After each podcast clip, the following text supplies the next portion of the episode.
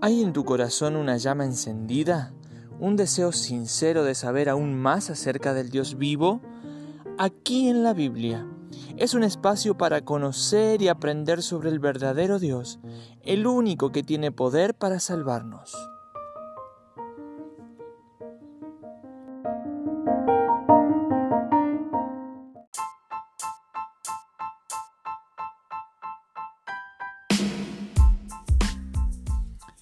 Hola, bienvenido a una nueva publicación de Aquí en la Biblia.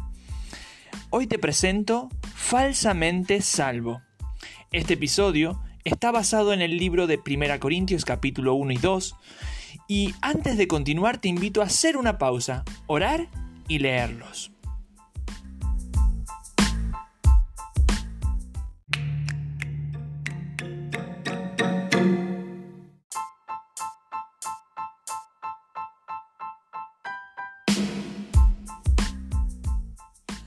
Ahora sí, una vez que hemos leído 1 Corintios capítulo 1 y 2, podemos comenzar.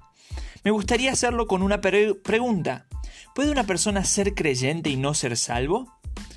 Uno de los temas centrales de estos dos capítulos es el contraste entre las habilidades y capacidades humanas versus el poder de Dios. Pablo le está hablando a una iglesia en la que la carne dominaba a la hora de tomar decisiones, comportarse o hablar. Y en este contexto les enseña algo que para el mundo es una locura o tropiezo, el poder de la cruz, el poder del Evangelio. En otras palabras, el mensaje que Pablo está dando es, no intentes adornar el mensaje de salvación, pues lo único que lograrás es rebajarlo y hacerlo vano. No con sabiduría de palabras, para que no se haga vana la cruz de Cristo, leemos en 1 Corintios capítulo 1 versículo 17. ¿Notaste la gravedad de esta revelación? Si tú y yo tomamos a la ligera la predicación de la muerte de Jesús, lo que logramos es rebajarlo. Estamos desmereciendo el sacrificio y el poder que en él hay y lo estamos cambiando por la atención en nuestras habilidades. habilidades. ¿Cuál es el peligro de manipular la cruz de Cristo? La respuesta a esta pregunta la encontramos en el capítulo 2, versículo 4. Para que vuestra fe no esté fundada en la sabiduría de los hombres, sino en el poder de Dios.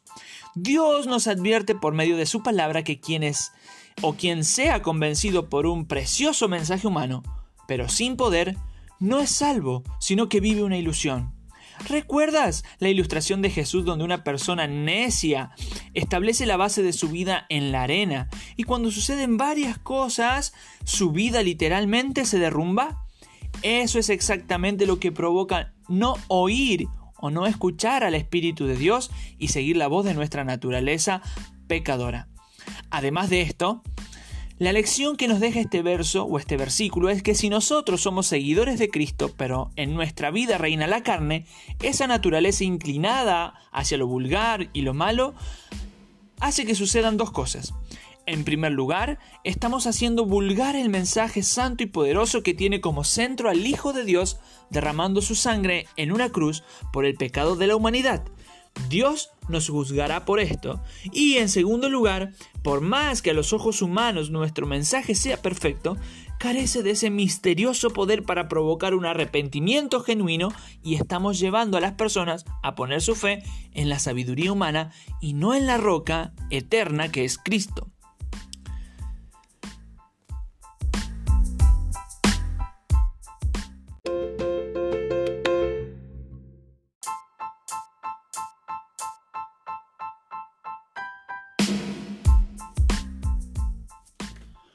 Reflexionando en lo anterior, hagámonos dos preguntas.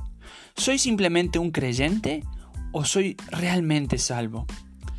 Solo el que es verdaderamente salvo puede reconocer el valor de la cruz de Cristo y por ello se humilla cada día, confiesa sus pecados y toma tiempo para que el Espíritu Santo transforme su vida y actúe con ese poder que nos renueva y cambia.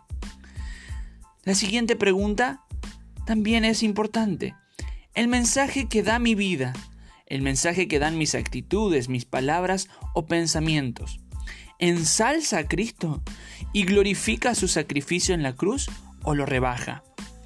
Pablo pudo decir con toda certeza, libertad y sinceridad, pero nosotros predicamos a Cristo crucificado, que es locura para los que se pierden, pero para los que se salvan, esto es a nosotros, es poder de Dios. Medita en ello y juntos busquemos ser transformados para la gloria de Dios.